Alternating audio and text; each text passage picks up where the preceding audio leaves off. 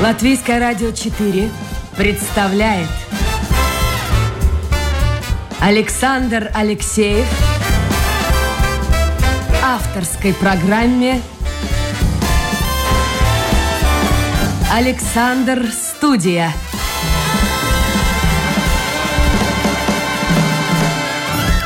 Здравствуйте, друзья! В эфире программа «Александр Студия». Как обычно, в это время с вами автор и ведущий Александр Алексеев, продюсер программы Людмила Вавинская. В гостях у меня психиатр Александра Коневнина. Александра, доброе утро. Доброе. Друзья, если у вас есть вопросы или появятся в ходе эфира, напомню, мы работаем в прямом эфире, в интернет заходите, домашняя страничка Латвийское радио 4, программа Александр Студия, и ваше послание сразу же появится у меня на мониторе. Каждый раз повторяю, ну, логика мне понятна. Люди слушают, слушают, слушают, и где-то в середине программы возникают вопросы, но очень часто эти вопросы они задают в конце эфира. А в конце эфира уже он и есть конец. Я поднимаюсь наверх в кабинет, и бывают действительно очень интересные вопросы, но время у нас ограничено. Так что мы работаем где-то до без 15, ну максимум без 10, 12 в прямом эфире. И, повторяю, вопросы постарайтесь в первой части нашей программы озвучить. Интересная вещь. давайте мы начнем с классики, потому что я имею в виду классический вопрос, который очень часто задают людям, приходящим в эфир, если они связаны с психиатрией. Очень многие до сегодняшнего дня, Александра, не отличают врач-психиатр с одной стороны, и психотерапевт. Вот в чем отличие? Вы психиатр, врач. Совершенно верно. Итак, чем вы занимаетесь? в отличие от психотерапевтов. Я вам еще добавлю в эту мозаику одно звено. Еще есть такой специалист, как психолог. Да. Их да, всех да. связывает один корень. Псих. Псих. Психо – это душа если так переводить. То есть это все специалисты, которые работают, скажем так, с душой человека. Как ну, раньше говорили, душевно больными, можно так сказать? Это Нет? нехорошее слово. Но так раньше в 19 веке говорили. Да, совершенно верно. Но если мы вспомним не 19 век, а, скажем, 17 то а, больных людей вообще держали закованных в цепи и считали их, э, скажем так, совершенно опасных всех без какого-то разбора. Поэтому сейчас это слово нехорошее. Есть, э, немножко отвлекусь от вопроса, есть такой термин, как стигматизация, стигма. Это очень популярное слово, по сути. И что оно означает? То есть раньше словом «стигма» обозначали во времена рабства, и это не американское рабство, это если мы посмотрим дальше, скажем, Древний Египет, Древняя Греция еще в те времена, то рабам на коже раскаленным металлом выжигали клеймо – это клеймо обозначало, что этот раб принадлежит конкретному хозяину, и все могли отличить. Клеймо ставили на видном месте. Это были руки, плечи, может быть, щеки и так далее. То есть этот человек раб, нужно держаться подальше, и он принадлежит своему хозяину. Эту печать называли стигмой. И сейчас слово стигма, конечно, используется немножко по-другому, и оно обозначает то, что это какая-то особенность человека, какая-то его черта, из-за которой этого человека нужно из конкретного маленького общества или большого общества убрать, исключить. То есть он не такой, как он мы. Он не такой, как все, совершенно верно. И эта черта может быть э, чисто физиологическая, например, большой нос, рыжий цвет волос, э, лишний вес, например, и так далее. То есть абсолютно любая черта. И если говорить... Но это нормальное вообще явление для... Э, для нашего общества? Вообще для человека. Для человека, если мы будем брать э, психологические основы поведения, то да. Потому что мы даже по лицу человека на улице, он идет нам навстречу, мы видим его одежду, его походку, его лицо, мы его либо боимся, перейдем на другую сторону улицы, прижмем к себе сумочку, телефон в руке сожмем, кулак, подготовимся. Или же мы понимаем визуально, что этот человек добрый, хороший. Он располагает к он себе. располагает к себе. Хотя бывают случаи наоборот, да, с точностью. бывает, бывает. Но в большинстве своем все-таки мы интуитивно чувствуем, что вот этого мы хотим видеть рядом с собой, а вот этого нет. На этом вот и основывается, собственно, это понятие. И стигма, если ближе к медицине, то много профессий, которые с этим сталкиваются. Предположим, это инфектология, это больные с различными инфекционными заболеваниями. Это может быть онкология, больные онкозаболеваниями тоже. Человек предпочитает э, не общаться с таким, ему тяжело, может быть, это, э, больно по личным причинам. И он этого второго заболевшего из своей компании выталкивают. То есть это как бы отторгнутая часть да, общества. И да. довольно много таких людей выходит. Много, и самое большое количество таких людей, к сожалению, в психиатрии, потому что э, большое незнание со стороны общества об таких больных, это боязнь, это различные какие-то громкие скандалы, громкие истории, которые активно тиражируются в средствах той же массовой информации.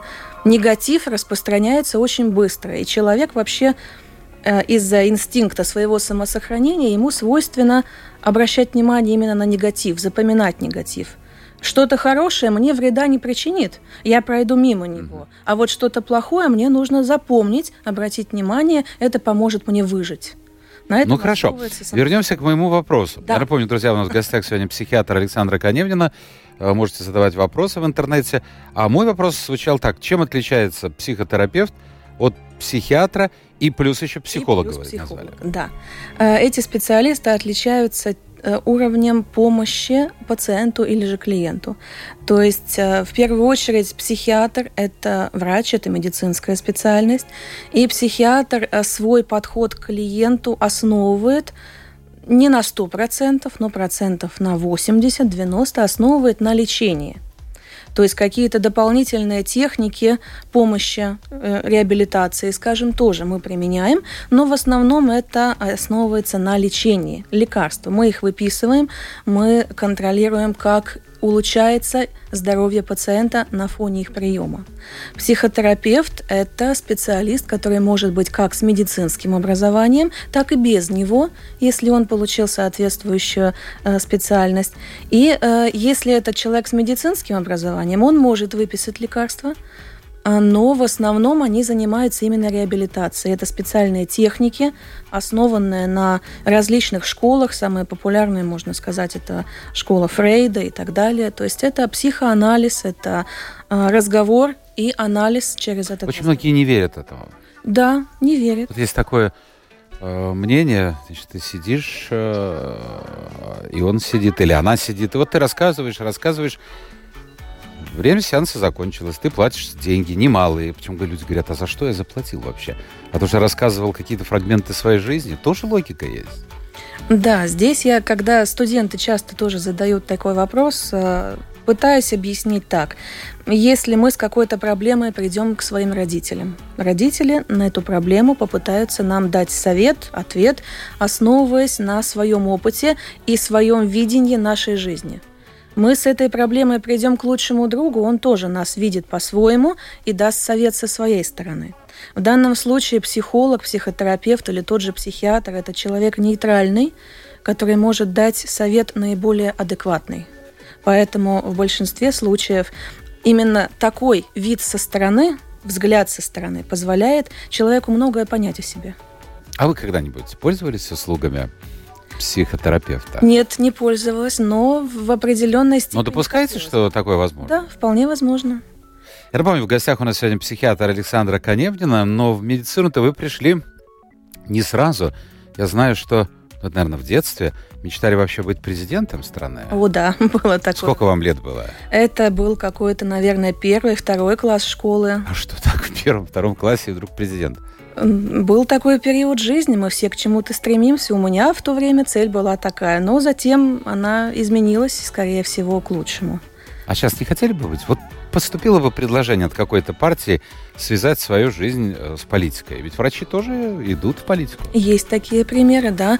Но мне кажется, что больше я могу сделать именно работая в своей профессии, являясь специалистом своей специальности, нежели идти куда-то и что-то пытаться доказать. Но Затлерс тоже был очень хороший да, врач. Да, да, и продолжает и, им и, быть. И президентом стал. Ну, если, скажем так, если мне предложат, я, конечно, подумаю, но с наибольшей вероятностью все-таки откажусь. Это была первая мечта. Президент не удалось. Вторая мечта это связано с адвокатской деятельностью. Да, да, да, юриспруденция, адвокатская деятельность, потому что была у меня такая черта характера, скажем так, через всю школу она со мной прошла, это защищать, это отстаивать права, это пытаться доказать, что тот, кто может быть злостный хулиган и что-то сделал, он на самом деле не столь виноват, сколь виновата ситуация. В какой-то степени это очень похоже на то, чем я занимаюсь сейчас, потому что я говорю с людьми, я пытаюсь понять всех людей, не деля на то, что вот этот хулиган, а вот этот хороший, отличник. Да? Поэтому, да, в школе частенько ко мне обращались за советом, скажем так, э, такие хулиганы просили. И вы их защищали? Да, и вполне Удавалось? успешно, вполне успешно. Удавалось потому что мой, скажем так, подход к этому всему был крайне спокойный всегда, что, опять же, сейчас мне очень помогает в моей теперешней профессии. А вы спокойная вы женщина? Вы спокойный да. человек, да? Да, безусловно. Вас вообще что-нибудь может выбить из колеи? Может, а может. Что? Но нужно очень постараться, это во-первых, а во-вторых, э, э, когда я на работе, когда я нахожусь, скажем так, с одной стороны стола, вот как вы сейчас, угу. да, я в какой-то степени отключаюсь от возможных проблем, от возможных эмоций, я являюсь тем, кто должен быть спокойным, кто должен быть уравновешенным и кто должен помочь тому неспокойному, кто с другой стороны. Ну хорошо, но вы выходите на улицу, выходите из-за стола, вокруг реальная жизнь. Вот что может конкретно вывести вас? Ну, вспомните, может быть, последние дни, э, как люди говорят, вот это меня раздражает. Э, ну, если говорить чисто про такую медицинскую точку зрения, то вывести может нежелание человека принять помощь. Если человеку предлагается все для того, чтобы помощь получить, это, э, ну, например, лекарства, которые в большинстве случаев могут быть бесплатными, которые оплачивает государство, это какая-то реабилитация, которую, опять же, можно получить в том числе бесплатно. И все возможности есть, но человек не хочет. Ему удобно в той позиции, которую он занял. Вот это меня может... А в жизни, в бытовой жизни? В бытовой жизни, да. Самое агрессивное становлюсь, когда я за рулем. Так, я так, думаю, так, что так, у многих людей недавно было, насколько я помню, крупное такое исследование наших автоводителей, кто из них является злостными нарушителями и злостными агрессорами. Так вот, такой агрессор, нарушитель, да, если за, скажем, попадется на дороге, может меня вывести. Но опять же, с точки зрения... А как вы реагируете? Понять, Послушайте, понять, вот как вы реагируете? Ну, всегда. С использованием, я скажу так, богатого русского языка? Или... Безусловно. Нормально? Безусловно. Спасибо. Это, это очень честно. Это нормальная реакция человека. Это нормальная реакция Ее человека. не нужно стыдиться. Психиатр Александра Канемина у нас сегодня в гостях. И Александра работает как бы в двух направлениях. Она и эксперт судебной психиатрии, это одно дело. И э, у вас есть специальное образование, я так понимаю. Да, да. да. И э, первая резидентура у вас э, это психиатр амбулаторный, то есть она ведет прием. Больше, наверное, будет у меня вопросов и у слушателей по поводу, вот я уже вижу, пишут, э, по поводу амбулаторного приема. Вы сказали о стигме. Ну, действительно, я сейчас буду говорить прописные истины. Все все знают, но тем не менее вот это табу на разговор а, а, а, а ты был у какого врача? Ты можешь назвать любого, гинеколога, уролога. Сейчас вообще стало очень демократично, и люди делятся, это, мне кажется, нормально. Но вот я был у психиатра, для многих это табу. Это что-то такое вот нехорошее. Почему это до сегодняшнего дня существует? Потому что это считалось долгое время чем-то нехорошим. И опять же, тут очень помогали кино, книги, музыка та же. Э, студентам обычно показываю, говоря о стигме, показываю кадр из фильма, где, скажем так, наиболее стигматизированно показана психиатрия. Это «Пролетая над гнездом кукушки». Угу. Крайне известный Формана, да? Классика, которую видели, но если не все, то большинство людей или хотя бы это слышали, а если не слышали, то кадр, где главный герой страдает под, скажем, якобы медицинским лечением, но он у всех в голове возникает. Так вот, тоже кино. А сколько было фильмов, где показана психиатрия как нечто ужасное, как нечто жестокое, как нечто... Ну, такое было, послушайте, в советские годы такое существовало. Да, но Принудительная наша... психиатрия человека, ну, придерживающегося не тех взглядов, которые были в обществе, официальные, э, или сажали в тюрьму, или высылали из страны, или посылали Э, просто сумасшедший дом, как раньше говорили. Да, но много таких было понятий, которые поменялись. Тоже рабство. Сейчас оно неприемлемо. Но вот здесь тянется шлейф такого негатива. В том числе, в том числе. И также да вообще, если посмотреть исторически, самая первая книга, в которой были описаны психические заболевания, это Библия. В ней описано довольно много различных проблем. Конечно, они не названы диагнозами, которые мы воспринимаем сейчас, да, но если почитать, посмотреть, то там фактически кладезь для изучения тех же психологов и психиатров и психотерапевтов. То есть из древних времен об этом люди знают и говорят.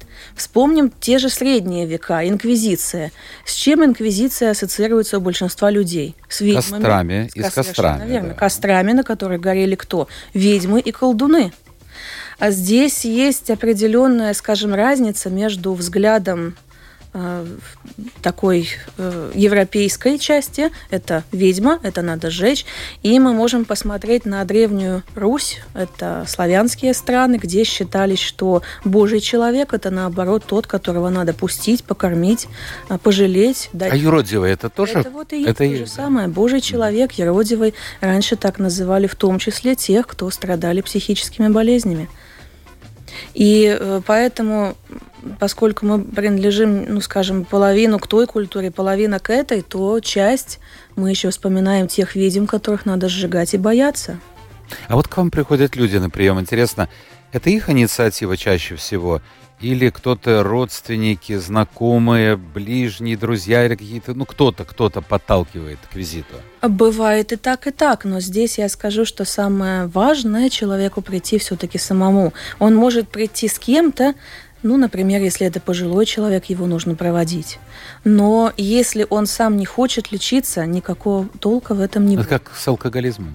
Да, да, это как с алкоголизмом. Тем более э, психиатрия защищена очень многими законами, и эти законы говорят нам, что лечить человека против его воли мы не имеем права до тех пор, пока конкретные законы не вступают в силу.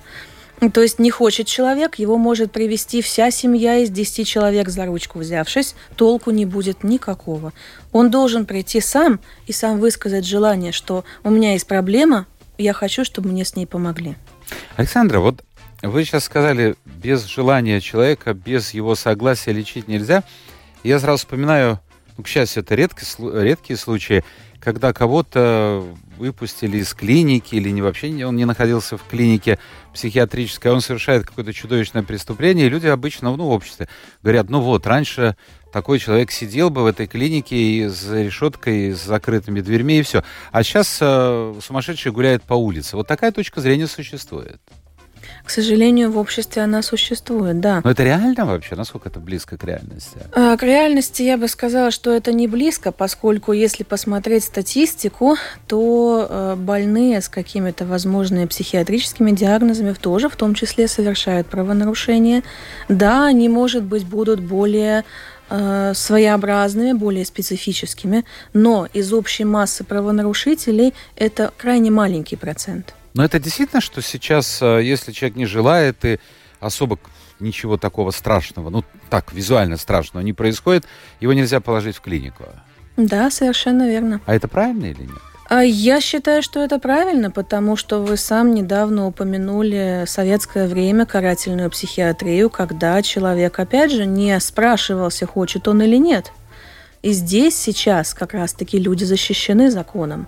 Закон гласит, что принудительное лечение может быть только в той ситуации, если человек угрожает себе, то есть это э, какие-то Суицид суициды, да? попытки, угу. да.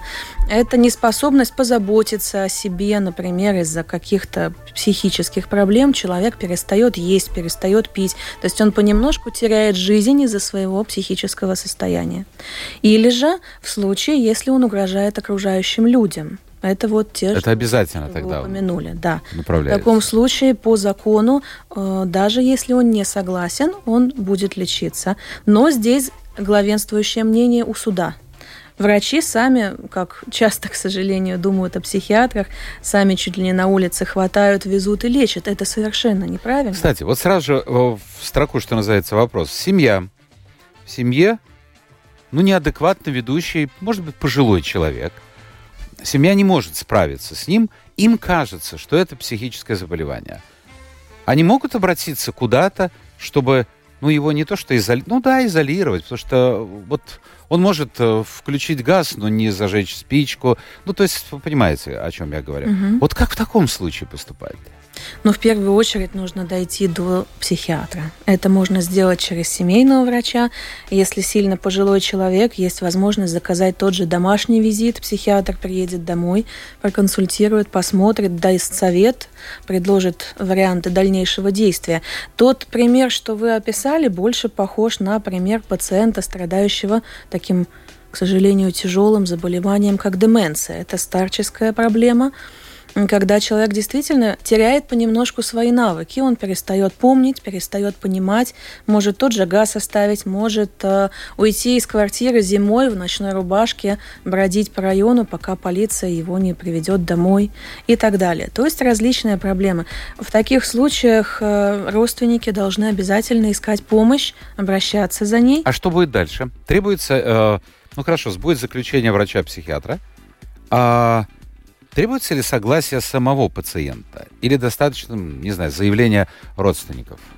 Э, если нет э, упомянутого выше пункта закона об угрозе себе или окружающим, согласие пациента требуется в любом случае. Даже если он не помнит, как его зовут? Э, даже если он не помнит, как его зовут, до тех пор, если тут мы касаемся второй, скажем так, грани моей специальности, это судебная психиатрия, в судебной психиатрии есть э, в гражданских процессах дела о признании э, дееспособности. Э, дееспособность – это способность человека отвечать за какие-то аспекты своей жизни, финансовые, хозяйственные и так далее. Хотя здесь бывают случаи, когда родственники специально могут использовать это. Могут. Особенно если человек нормально обеспеченный, ну, завладеть его, скажем так, вот здесь палка о двух концах. Вы сейчас рассказали, я вспомнил историю. Ну, моя далекая-далекая знакомая, у нее отец, он раньше занимался боксом. Очень представительный мужчина, очень. Ну, сейчас он ушел, к счастью, из жизни. Действительно, сейчас поймете, почему очень представительный мужчина, особенно когда он надевал костюм. А, и у него, по всей видимости, вот то, что вы говорили, случилась деменция. То есть вот так никогда не скажешь. Но то, что она мне рассказывала, а, он жил в Юрмале, его где-то ловили на Юрмальском шоссе, идущим куда-то. Он в магазин шел в шортах зимой. И вот э, я ей говорю, слушай, ну так вызови врача, или пусть приедет, заплати. Вот она все-таки, вот, видимо, что-то было, какой-то психологический момент, ну вот к моему отцу, пусть и не совсем нормальному, ну, привет, психиатр. Вот это... И вот это, опять же, очень-очень плохо, потому это что... тянулось э, несколько лет. Любая болезнь, психиатрический диагноз лучше, качественнее, быстрее, эффективнее лечится на ранних стадиях.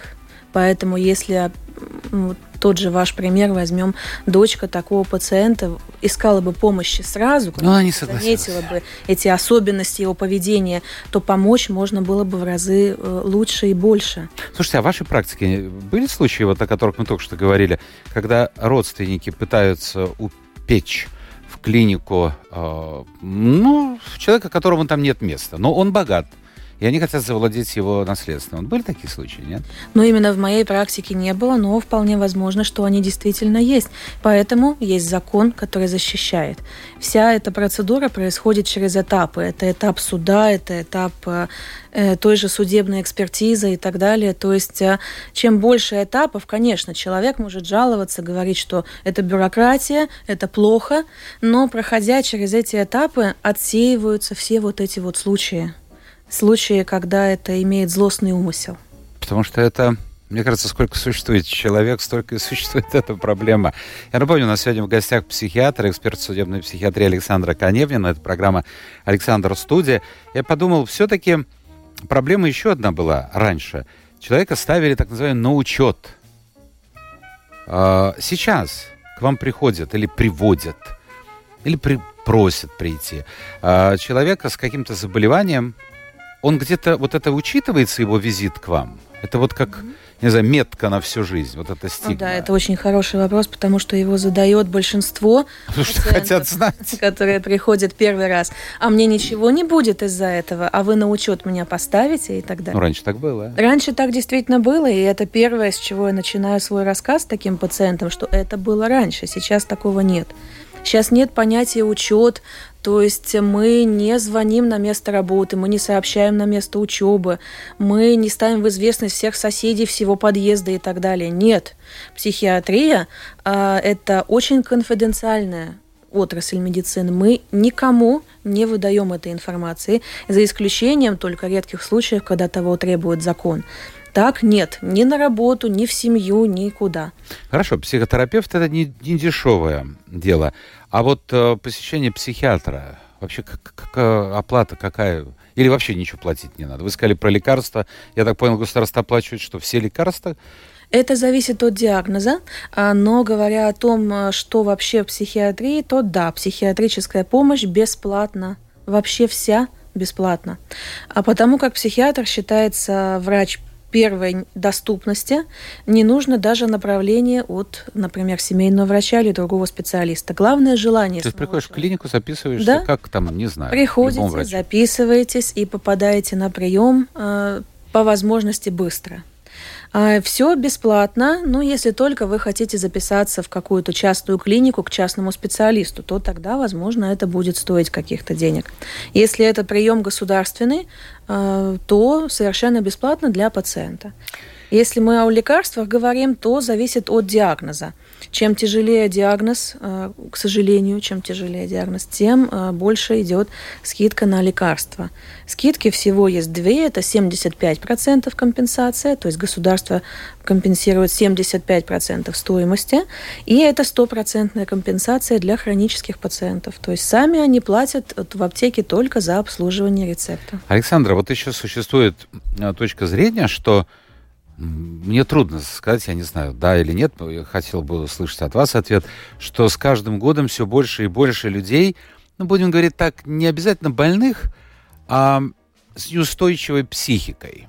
Вот скажем так, мы становимся более нервными, раздражительными, и часть из этих людей, из нас, э, ну, в общем-то, они становятся или должны становиться м, клиентами психотерапевта. Согласны с этим? Так и есть. Все больше и больше людей обращаются.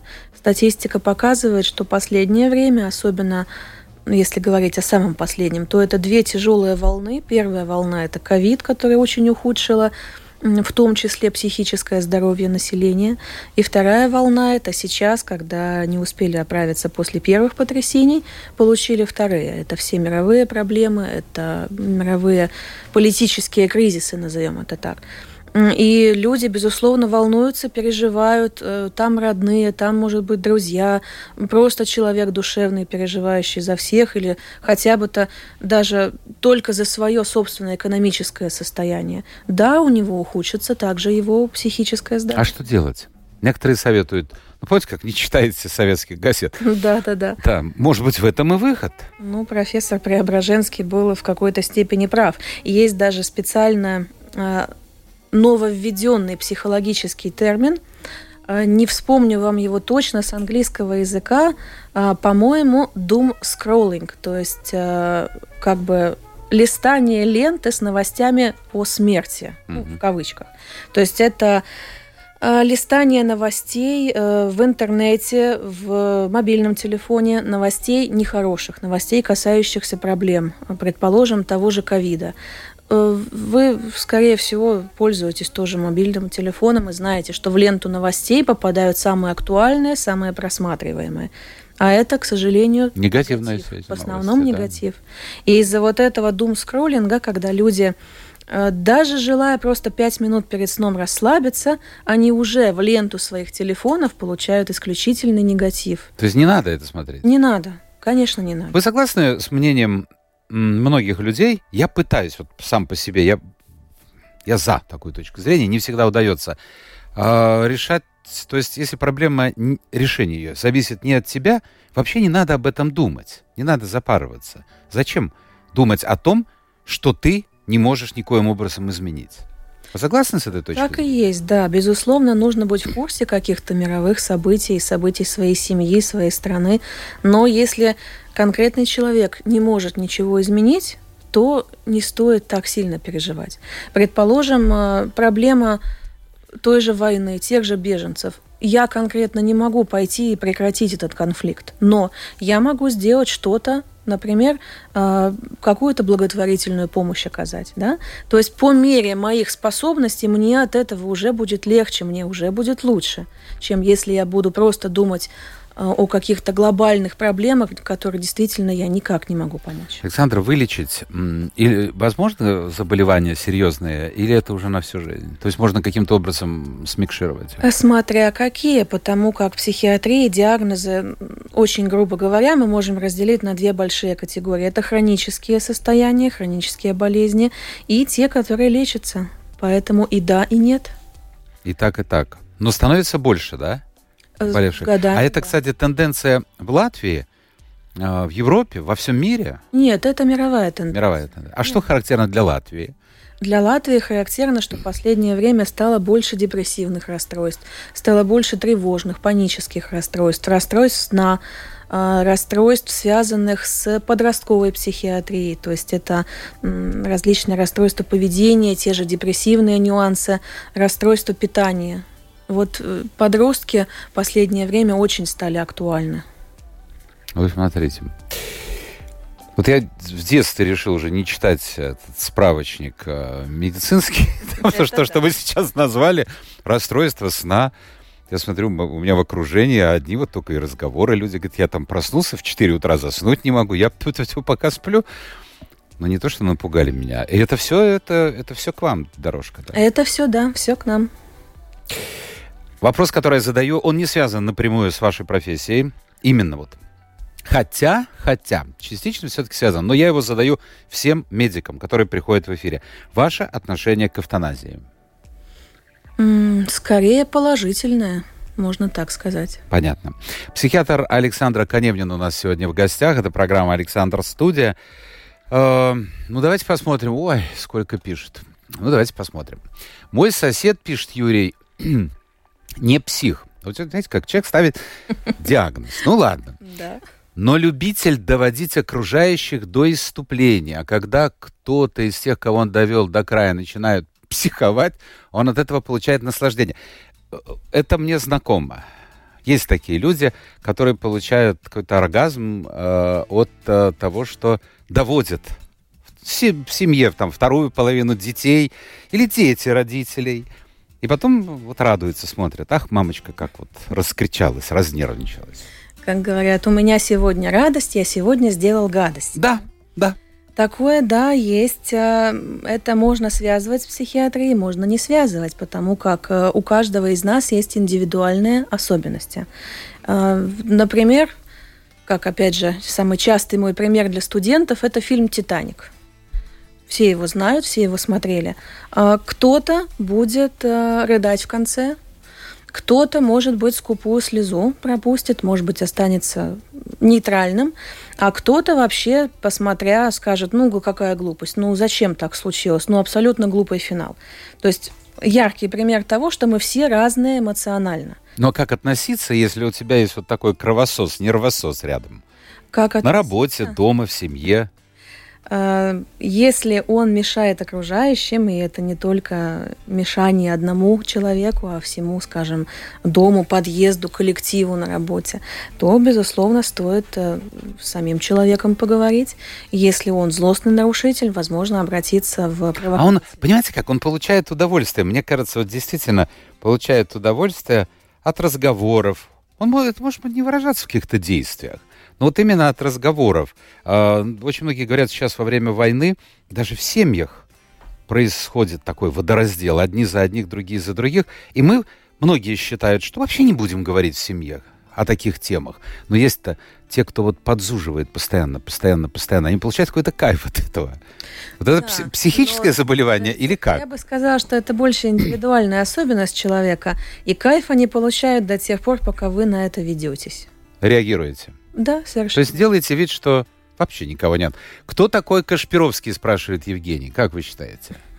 Помните, да, вот он жив, не жив, я не знаю, что когда воду заряжал там, да, что-то еще делал. через телевизор, заряжание. Да, да, да. Это единственное, что я, пожалуй, помню.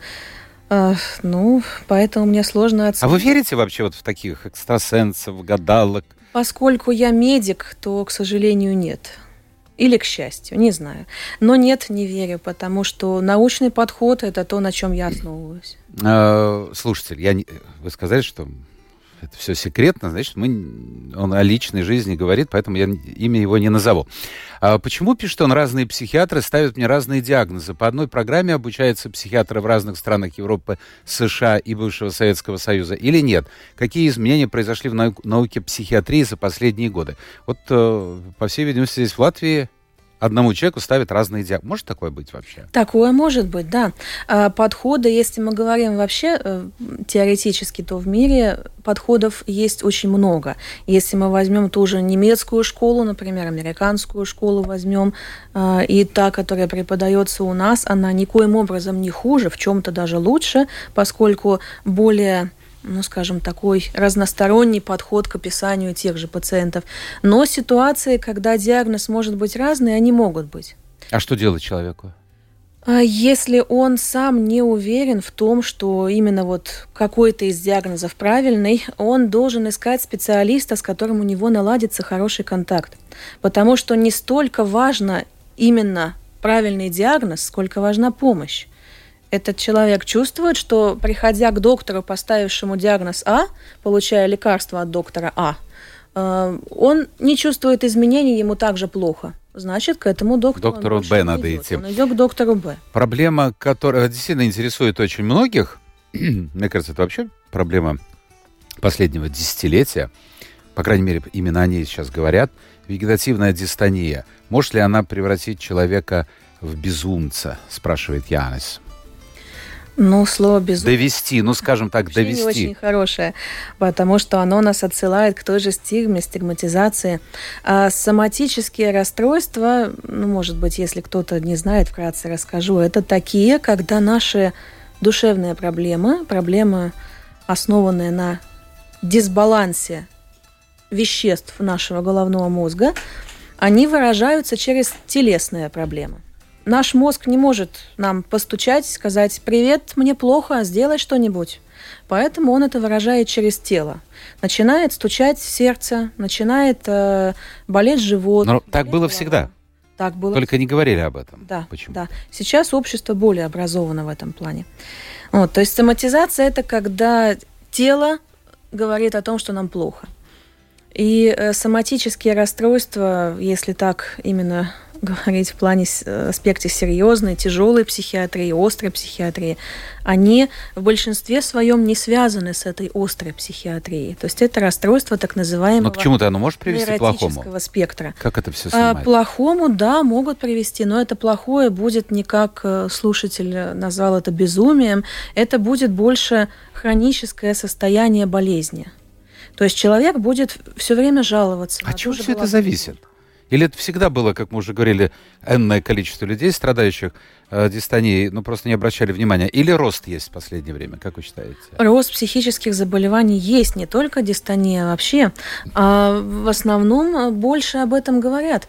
Если возвращаться к тем же корням происхождения дистонии, то есть э, те же ощущения, что постоянно болит и покалывает сердце. В первую очередь такой пациент пойдет к какому доктору?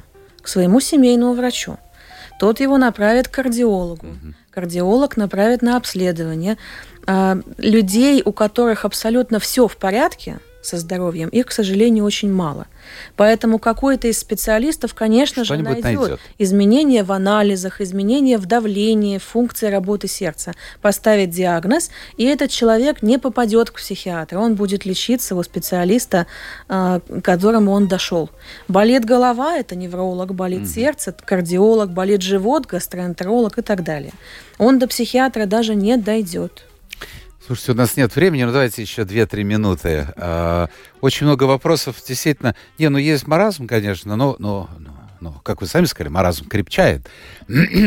как мне, ну, очень много действительно вопросов, которые интересуют людей и, э, и которые имеют отношение к этому. Вот человеку рекомендует психиатр с его депрессией отдохнуть месяц в клинике. А слушатель пишет, у меня не достает внутренних ресурсов на самостоятельное принятие такого решения. То есть не разговор о деньгах. Угу. Вот человек не может решиться на это. Угу. Он боится, наверное, что где, что значит в клинике, какие условия там будут, там, вот что ему посоветовать можно? Э, если это диагноз депрессия, то клиника, скорее всего, будет одна из специфических, которая занимается именно лечением таких проблем. Это очень хорошие центры, где абсолютно потрясающий душевный, человечный подход, а, свободные условия перемещения. А, например, пациент, если чувствует силу, он может съездить в центр, погулять по магазину, сходить в кино, вернуться в отделение и продолжить свое лечение.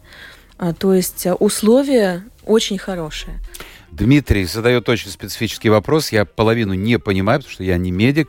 Как лечат ВСД, невроз, депрессию и ПТСР? Применяют ли для лечения одни и те же препараты? Вегетодистания, а, это... посттравматическое стрессовое расстройство. Смотрите, да. как все просто. Но сокращение общепринятое. А как лечат? Э, очень разные подходы. Если мы вспомним тех же трех специалистов, с которых мы начали, это и психиатр, и психотерапевт, и психолог. И самое хорошее – это не только лекарство принять, но еще и сходить дополнительно. Одна пациентка мне очень, очень точно, очень правильно описала всю эту ситуацию. Она сказала так, что из-за депрессии она чувствует, как будто она упала с круизного лайнера своей жизни, который плавал по теплым странам, угу. упала в океан. Она не может выбраться, она тонет, ей плохо. Психиатр, врач, который выписывает ей лекарства.